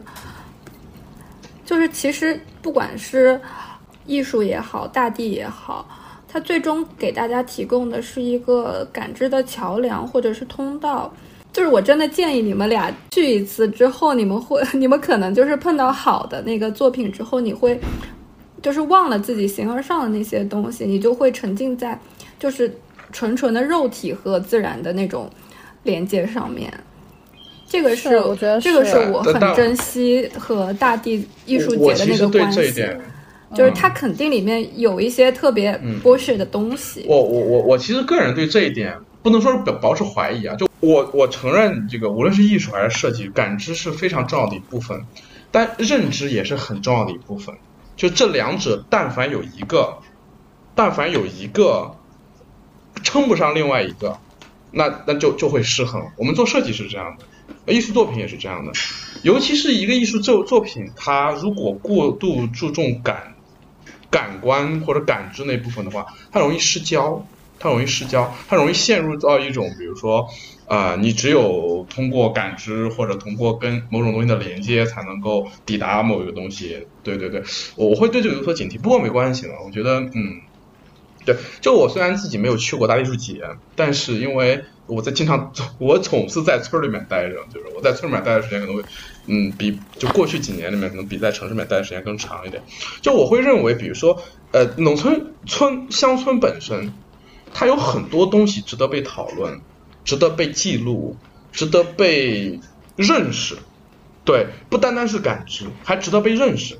就是说，如果。你艺术家说，我只能感知农村和通过一些感性的方式输出农村经验，我认为不对的。就是你必须要把你的认知跟感知一块儿投入到农村中去。对，就比如说你你说我只呈现或者说说我感知到的在农村的东西，我觉得不够。你一定要把认知也加进去，就两者最好是调和的。对，嗯。你说的这个对农村的认知是指什么样的认知？是指那些就是你刚刚说一些批判性的不不不不不不不单单是批判性的话题，因为这些批判性的话题是从是从呃是从了解中得来的。就比如说你对这个村，你你看了一眼，这个这个村很美，然后这个村住了十天，然后你对这个村有有一种有某种感觉。OK，这足够了吗？这足够你支撑你的作品了吗？你在这个村待了一年，待了两年。OK，如果你只待不跟当地人聊，然后如果你只跟当地人聊，又不通过，就是说，你应该极尽你一切的能力去了解这个村。你的感官是一方面，然后你从知识的了解又是另外一方面。然后你了解这个村的历史之后，了解这个村的经济结构之后，比如说，了解这个村的。呃，行政变迁之后，可能都会有不同不同的视角浮现出来，它会为这个艺术作品带来更多的信息量。对，但是，嗯，但是其实大地艺术节里面是有这些部分的，就是你刚刚提的，就是它对它产业的变迁，然后现在大概人体结构，但它可能就是怎么说呢？它是以作品的，就当然抛开它现在有一些作品上的。我们觉得不不成熟的点，但它整体的一个形式，它可能是在在我我的理解的话，就抛开产从产业来说，它是个文旅项目，然后它从一个艺术从这样一个项目来说。他用艺术的一些嗯东西，不管还是什么一一个鱼的装置，还是一个什么，但他都通过呃这些直观的视觉的或者是听觉的东西，去告诉你啊，我这个地方是以什么什么为，呃，是是以以以种什么为主，然后这些人口可能是老龄化比较严重，或者女性有个什么特色，然后就他是通过这些，或者是我这个地方是产酒的，然后之前不是在弗兰有个很火的那个艺术家做的呃作品，他就是把一个民房呃里面就他家。他就是产酒的嘛，然后把那个民房改了一下，然后然后进去之后，你可以看他产酒的过程，然后同时卖酒，就也促进他个人的那个经济收入嘛。这种类型的东西，它是其实是有的。然后包括在册子里面，他也会说这个地方的一些地理信息的介绍。嗯，就就其实我觉得，就是它从这个结构来说，大地书记是一个。相对比较放松，让我们可以了解这块土地是什么的一个问题。就我觉得你回答了这个东西是什么，它本身就会让我们引发很多思考了。就是也不必说我一定要把很多批判性的东西写出来，或者是非常直观的表现出来。但是就是我觉得自己不能脱离那个，就是作品本身去批评。我们我们你不能把这个概念套在上面，然后就说他没有做到。你得跟着作品来。具体的哪个作品没有做到？对对，嗯。不不管就是你如果要评判这个节，你就得评判它里面的作品是什么样，你就至少得知道是什么样。嗯嗯，确实，这确实是一个问题。是的，就其实我我我个人感就对，刚刚赵老师说的，确实你们有空其实可以去看看，就是它确实有很多缺点，但是它这个形式本身是，哦，我觉得是一个好的开端。就是栗子最开始说，我们这个技术节到底是给谁看？哎，这个是问题。我其实我我之前也想了好，觉得是个很难的问题。在已知的情况下，它肯定是个文旅。现在所有的艺术节基本上都大大城市的周边，它想吸引那一波城市中产过来玩儿来消费，然后促进产业，这个都是我觉得基本上都是好的。然后跟当地政府合作，包括我们上一期聊到的，嗯，就就可能有些政府它也是做一些投机的选择嘛。我引进这些艺术团队，我能不能够把这个文旅做起来？这也本身也是一种投资，也是有风险的。就这些，我觉得是一个从城市发展的逻辑。及，嗯，一一个它也是政府的一个发展策略。从政治上来说的话，就这个都我觉得是这一块就不细说了。另外再往下说的话，就例子问这个到底对，呃，到底是给谁看？就是他肯定从大一看，确实是给。可能是给政绩上看，可能是给中产看，可能是给消费者看。但是呢，就在里面之后，我觉得其实有一个不能忽略的点是当地的居当当地的居民，那也是我还蛮想聊的。就就我可能先聊点细节吧。就我当时去的时候，他每一个导览员。呃，我当然还挺震惊的，全基本上百分之八十九十，呃，全都是当地的女性。然后他们就是基本上就平时可能在家闲着，或者或者是农忙的时候去种个田，但他们在这个时间段就会来兼职做这个导览员。很，我之前还听过很多一些那种报道嘛，就会说那些阿姨们的故事。然后他们就是从最开始很不乐的，然后变成了现在能和你侃侃而谈的讲讲解员。我自己当时在那个太平墟的时候，有一个里面的有有一个。小小厅可以去听他们有个音乐艺术音乐作品，然后他们是为整个南海大地艺术节做了很多自然音乐什么的。然后我去了之后，我在听的时候，有一个阿姨，她就过来，她说这给你，然后就算给我递了一张 CD，就非常冷酷，但她也就是她也就是感觉有点害羞，不是那种热情很很一的那种阿姨。但她就给我突然就递了一个礼品，然后原因好像就是我去的时候是大地艺术季的最正式展期的最后一个。最后两三天了，然后他们那个 CD 好像是我不知道是没有卖出去还是没有送出去，反正还剩了一些，他就直接就给我递了一个，我感觉那个应该是要卖钱的，反正我就觉得还挺好，当时我觉得挺好玩的，就是他虽然嗯挺挺矮的一个三四三四十岁的阿姨，应该是四五十岁的阿姨，就是感觉就会把我当自己人，然后就觉得那送不出去就是卖不出去，还不如送你了，就是有点这个这个意思哈，然后我觉得当时觉得挺好玩，然后再往后面走有一个。地方，因为我和我妈去的嘛，然后有一个景区，有有有一个装置，那个装置其实挺无聊的，我觉得就是一个把一个形而上的东西放在那儿，然后让我。去硬找他俩的关联，然后在我就准备要走的时候，就当时那个就旁边那个有一个他们讲解员就非常热情，说，哎，你多看看嘛，说这个地方它这个界面是怎么设计的，哎，然后这个蓝色是怎么怎么个蓝法，然后我觉得还挺有意思，然后就跟他聊了几句，他说他是湖，呃，正好还是湖南一个湖南阿姨，她就从湖南嫁到广东，然后来了之后呢，住这个住在隔壁村子，最近就来这边务工什么的，正好我也是湖南人。就跟他就，然后我说我也是的，最开始就就开始聊起来，他是湖南哪里的，巴拉巴拉。当时这个故事我觉得也还挺有意思的。这些就整个流过程中啊，就我接触的讲解阿姨，还有在比如说你进去讲，你进去景区。在就出景区之后，就是当地的饭店，呃，然后农家乐，啊，还有一些小卖部，嗯，就反正这些的关联，就和我们上一期也聊到过，就是乡间里面其实跟当地人的这些互动，我觉得就是是不可避免的，然后也是非常有意思的一部分。所以我觉得这个艺术节，就是它从经济上来说，在我看来肯定是给游客们设计的，但是它这个东西本身，如果你只要时间够长，你做的东西够有诚意，我觉得当地的一些当地的居民，尤其像对这种文化艺术会比相对敏感一些的女性，就中中老年甚至中老中年中老年的女性，她们是能够从里面获得就是平时生活中没有的嗯乐趣或者生活体验的，这个是我觉得非常有意思的点。就相对于男性来说，可能女性在里面收获受受益的受益的方面会更大。嗯，就这个可能是我觉得想补充，就例子最开始那个问题，就直观的感受来讲，我觉得是挺好的。对，嗯嗯嗯，对，就是我觉得这个还是蛮你落落到那个最刚开始那个点，就跟上次聊的一样，就是你但凡互相认知了，但凡但凡互相接触到之后，就肯定会有更多了解，这是没有问题，这是没有问题的。对，但是话又说回来啊，我我再补一句，之前跟栗子说的那个内容。就是我刚才想了想，自己究竟，嗯，就是最究竟刚才愤世嫉俗那个点在哪里？我觉得这个点就在于，就是以艺术介入农村的这个方式，我会觉得，就可能是我确实是我自己要求太高了，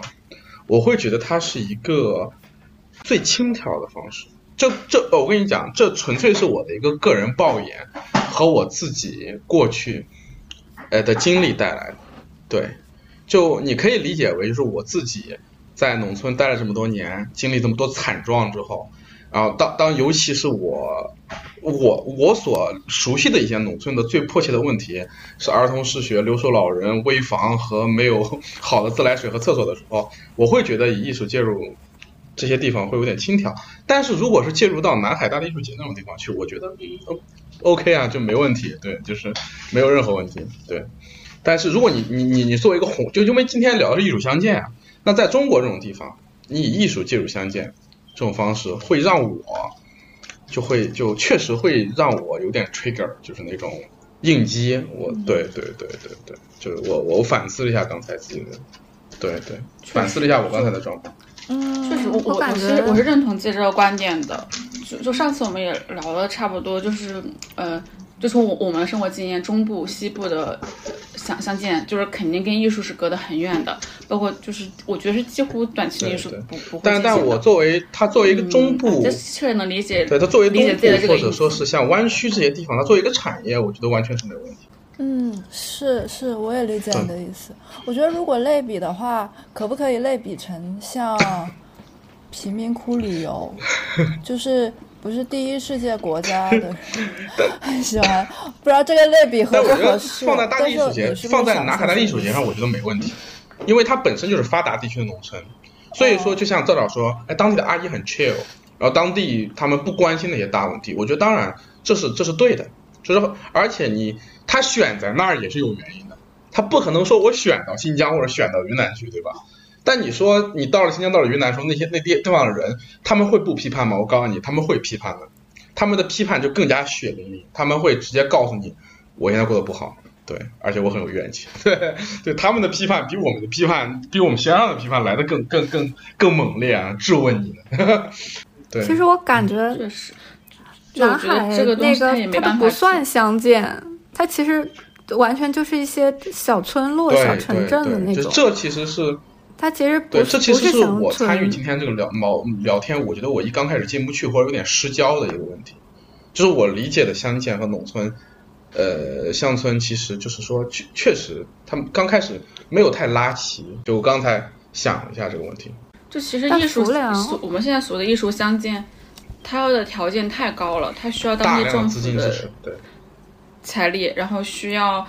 大量的资金，然后需要你当地的基础设施非常的完善，还要需要要离中产阶一二线中产阶级非常近的区域。这些地方他们其实本身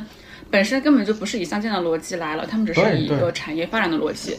确实，感觉我们是不是不不应该用艺术相见 这个四个字来说这些这些现象，而应该用艺术节，就是艺术节。他们确实也叫个大地艺术节，对他们确实更像一个。更像一个纯纯的艺术节，而并不是不能够把它当做我们在讨论现在所谓乡村振兴的这个大的一个政策环境里面的其中一个策略。它连策略我觉得都不能算，因为它能实施的地方太少。这正好就把你最后那几个问题打包来聊一聊。对，首先我觉得你看，艺术不单单是艺术相见，对女性和年轻人的参与度越越高。这么说，城市化这件事情，年轻人和女性的参与度也更高。而且文旅这件事情，年轻人和女性的参与度也更高，这是事实。对，因为对一个产业，一个更高高高级的东西，它过来，它吸吸纳的人，它是有选择性的嘛？这个东西是事实，事实确实是这样的。艺术跟就是宏观上在我们国家，艺术跟乡间的关系，如果我们真从宏观上去谈的话，呃，我觉得就没关系，就真的就没关系。它它不存在说是对对。对农村的好还是破坏，它其实就是没关系。它就是一个产业而已，而且是纯纯的中产阶级，就是面对中产阶级市场化这一波产业。嗯，只是把地点放到了乡村而已。是有点像当一个对对，但它的意义就是刚才赵导说的，跟我在上期说的其实还是一样的。就是它的意义是什么？就促进理解。我觉得这是一个很重要的重要的意义。这哎，我觉得刚才我我我刚才想到一个非常好玩的视角，就刚才我跟栗子说。的时候，其实栗子跟我是拉齐的。就栗栗子他在脑子里面想的也是那个更大规模，就更宏大，就是乡村问题和艺术之间的关系。我我猜啊，对。那其实你说中间的那个目前可以做的事情，恰恰就是南海大艺术节这种形式。它既然顶着一个，比如说我关注乡村的名头，那么你比如说我作为一个独立的一个创作者，或者说我作为一个艺术家，那比比如说那不说别的，不说产业，不说宏观，比如说假如我就是我被邀请了，对，明年让我去南海大艺术节去整一个，那如果说我对自己有要求的话，那我就会选择在这个过程中尽可能的去了解农村，了解乡村，然后了解那些乡村更迫切的议题，然后就通过我的作品。把这个东西带到这些城市中产阶级的视野中来，那这其实就是一个很好的视角。那从这个视角来看，南海大艺术节不但就是说它，它确实是在当下能做的仅有的一些事情中比较有意义的，而且它确实提供了这么一种可能性。对，对，所以这是一个比较昂扬向上的一个 一个一个一个落点，对，一个一个落点。那确实是这样，对。其实我之前最不满，就是我最不满意的点，就是我觉得他他们很多作品，大部分作品是没有诚意的。这是我在现场的最大的感受。是的，是凑数作品。他们不管是他花的时间，还是他呈现的方式，就是我觉得他大部分作品是没有那么没有那么高的诚意。但就但可能之后，主要是后还还是要抱着希望，说时间的积累会好一点，但也有可能就是。抱着哪种希望呢？就是每一届有一两个作品能够不错就可以了。哎，我还挺那聊，那我们聊完这个大的，要不正好可以聊点细的、轻松一点的，就是一些什么细节上好玩的事儿。就是想问一下赵赵，就你在，你刚好也零散聊过一些，就还有更多的，就是在南海还有浮梁很有意思的艺术品或者是经经验嘛？就先聊一会儿吧，聊点轻松的。嗯。其实当时，当时在南海大地艺术节，呃，有一个村子里面的人就说的，其实特别特别搞，也不是特别搞笑吧。他就说，呃，因为做这个节，当地呃为了呃政绩也好，通车也好，给他们修了路。然后他们本来那个可能就是外出那个路是很崎岖的一个泥地，然后就给他们呃修了一个水泥地的路。然后这其实是我觉得这个南海。大地艺术节最大的功绩，就是对，就功德加一。功德的。然后包括那个浮梁，浮梁，浮梁，它还算是一个乡村嘛。他当时那个，其实那个导览的大姐，呃，他就跟我们讲了很多历史，包括那个他们是怎么移民到那个地方，然后慢慢的把那个荒山开垦出来，变成一个种茶园的地方。也也跟我们详细讲了，当时他们为了是三峡还是什么要移民嘛，然后他们那个村委书记去考察了好多块地，最后发现这个地方它的土壤、海拔等等非常适合种种茶，因为他们原来那个村就是种茶的，然后又跟我们讲那个《琵琶行》里面那个前月呃浮梁买茶去里面提到的就是这个地方。其实当时我就觉得这是一个非常诗意的时刻，然后有一个大姐，一个黑黝黝的，然后戴了一个草帽的大姐来跟我们描述这些历史文化的东西，其实很感动的。嗯，当时我当时其实我更多的是感动了，就是他们他们有讲很多，就是你们你们关心的那种农村里面，呃，非常详细的历史也好变迁，然后包括这个村子里面，呃，人们是怎么慢慢的。几代人把这个荒山开垦出来，然后变成现在一个好像看上去还不错，但仍然没有通自来水的一个村子。其实，哎，这么讲来，就我觉得日本真的真的就是太空洞和太视觉化了。真的呀，竟然还 这个我没想到，他们跟当地的联系这么少吗？我觉得那个日本就真的有点生搬硬套，哎，就是他可能在议题上面在说那个老龄化，但是我在那个看的时候我就没啥感觉。他也非常直接的，就是表达了希望大家能够来这边文旅，然后促进当地的产业和对老人的关心。但其实作品里面我没有看到这些点，就他都是一些非常非常非常。嗯，就是当下你觉得，哎呀，这风景真美啊！就是，就是感觉像是，哎，就要说回那个现代性，就是城里的人他嗯异化了，然后他想要那个逃离这个城市嘛，就是回到自然和乡村里面去吸收能量，之后再回到城市里去上班。到说到日本的那些东西，嗯我觉得我其实觉得，嗯，日本当时他们做这些艺术乡村振兴的时候，他其实蛮真诚的。就越后越后期，我别的我不熟啊，就越后期有那个大地艺术节，最早的时候他。呃，它的无论从宣传还是从设计模式，它它其实是一个被设计出来的艺术节了，当然是它背后有很多产业背景，它就直直直白白的去奔着那种，嗯、它也是那个产产业振兴计划的一部分，就是它是一个呃有有有点自上而下推动的那个意思，对，所以它最后体现出来的自上而下的东西嘛，就难免会有有刚才赵老说的那种口弄的问题，对，不得不说他们的农业规划和包装做的还是非常的厉害的。这，但是我越后期我没有去，我就不太了解他们那个就是非常具体的一些细节。我网上看到的也是有非常多呃产业，然后农产品的再包装，然后向大家推广这个在地的一些东西。但我不知道它实际上它当时是整。个日本乡村振兴的一个一环，就很小的一环，它是一个非常精密的链条中的一环。对，他们是真真把这玩意儿当一事儿去做的，对，而且做的还挺好的。到目前为止，日本的乡村振兴都、都堪称不能说是亚，就不不单单是亚洲了，全世界的典范，在某种意义上。就我觉得，呃，日本里面，就我据我了解的话，里面是是对产业体系，还有尤其是商业的在地化，这个我觉得真的就是，我觉得赵之前跟我分享过一个细节，我觉得他们的产业做的很真诚，对比我们的对对，一些艺就是术要真诚的多 对，对，就我我觉得商业这个是是的，就我觉得商业这个东西才是核心。就是我一直觉得，呃，不管是之前的商业地产，还是你现在学城市规划，从政府角度，就根本离不开消费这个东西。但是很多时候在谈艺术，在谈这些政策的振兴发展的时候，大家就总觉得我谈钱，我谈国内会有这种问题俗国内就确实会有不会种问题。把它嗯。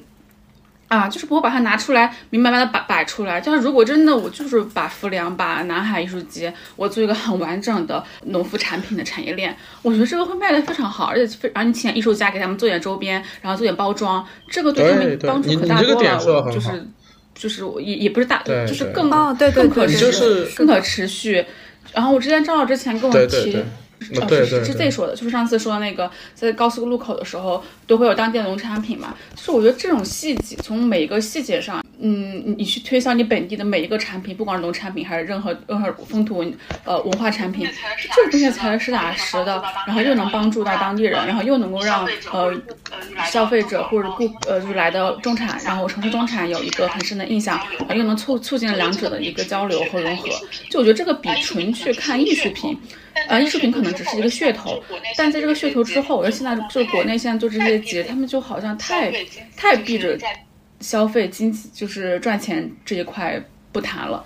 嗯，就是太强调这个艺术性，所以导致我们会觉得它很空虚。但你进去之后，发现其实有东西的，但这个东西它并没有把它实在的，就是它的一些文化的东西，或者是一些呃历史的什么东西，就是做成更可视化、更传播性更广的东西。这种小额消费，我觉得才是你最好的传播手段。哎你做个明信片，你做个什么什么很好跟当地文化相关的冰箱贴，这个好卖多了，这里就比他做现在做那些，这里我可以插一句的那种，就是呃你看，就比如说我们刚才说艺术和这个商品这一点，就是我们国内其实蛮回避一谈的一点一点在于，我我会觉得，我我这里就会觉得，就是还是批判，我会觉得国内对艺术这个东西，呃，无论是艺术普及的教育啊，还还是对，就是因为大家对艺术不了解，才会把它看太高。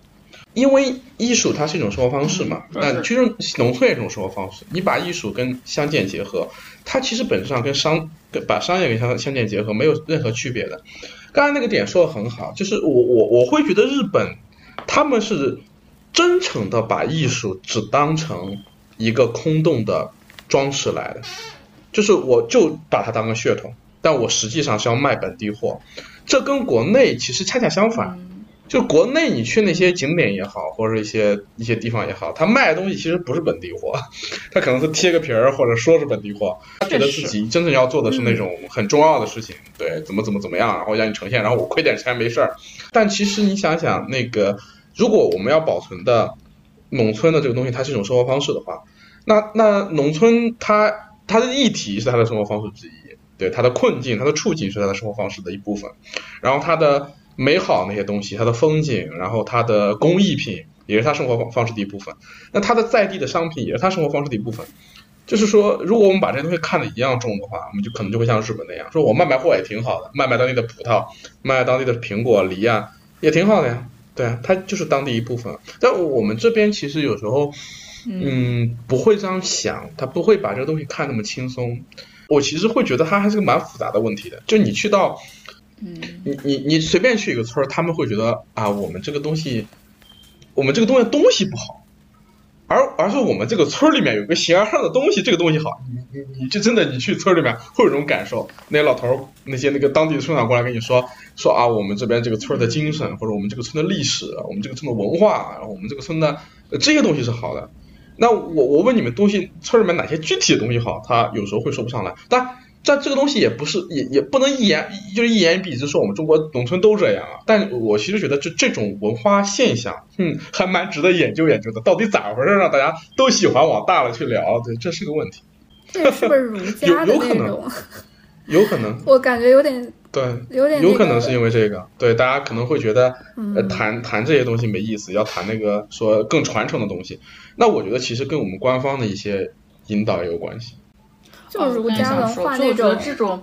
万般皆下品，唯有读书高。确实，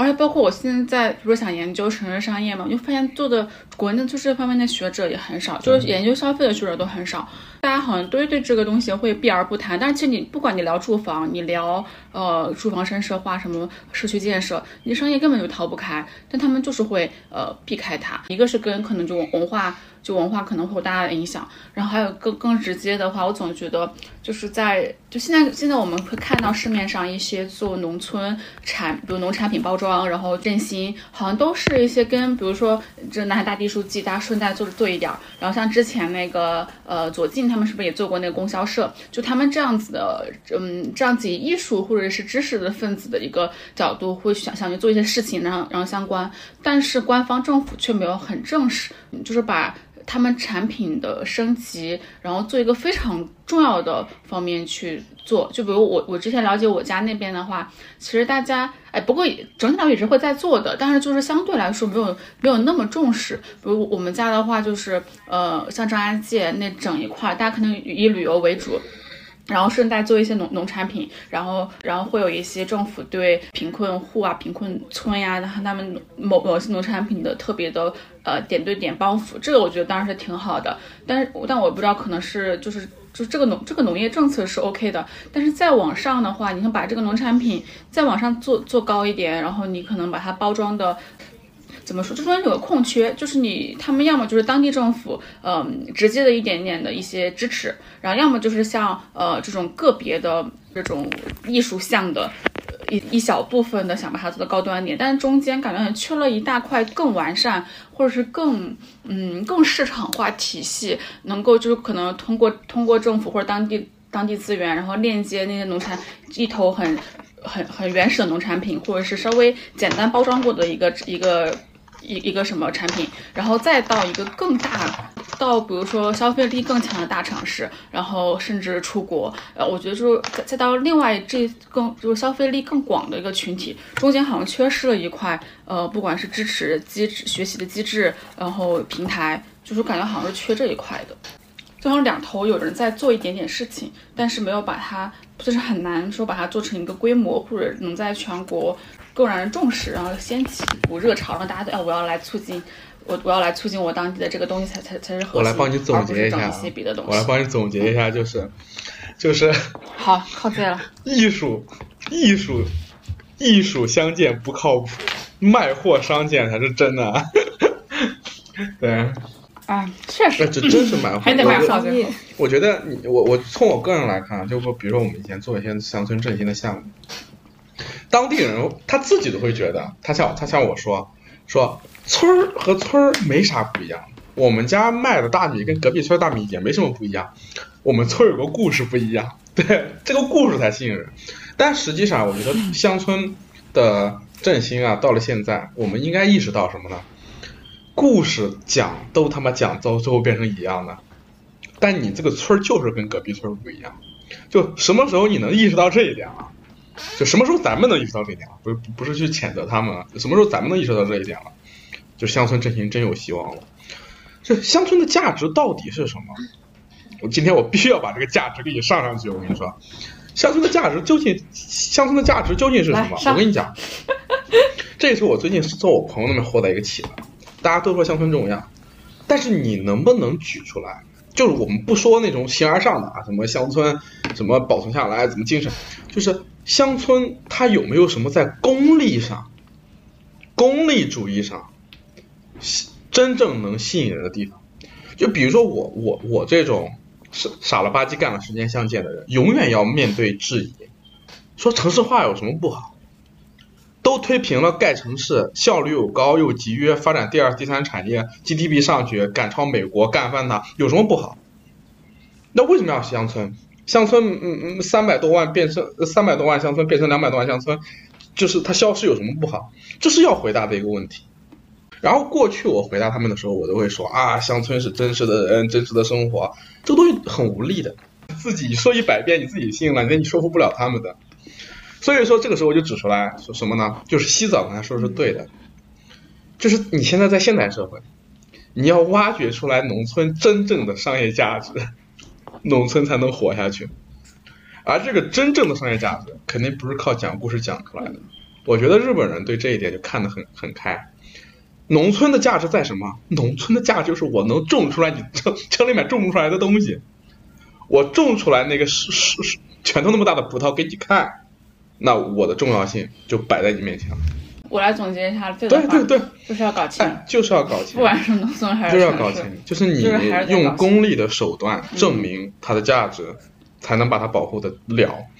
当然，这句话说起来很简单啊，但到最后做肯定因为我觉得，对我和我的很多朋友，我们前赴后继，到最后扑街的在百分之九十。但是呢，这这也是个信念问题，它不一定说。对，一个人失败了，两个人失败了就怎么样？这是个信念问题。对，所以当当时我看完那个南海大地艺术节之后，我就觉得他们的商业化做的太差了。就是你已经把 城市的人吸引过来了之后，你你咋不赚钱呢？卖卖不了货呀。对呀，这就是那个问题。就是我我我和我朋友就是还非常喜欢那个广东文化，我们买了巨多东西，就是还觉得就是嗯，这个东西太少了吧。包括到浮梁，浮梁它是做了一点点农产品，就是茶叶、酒等等的，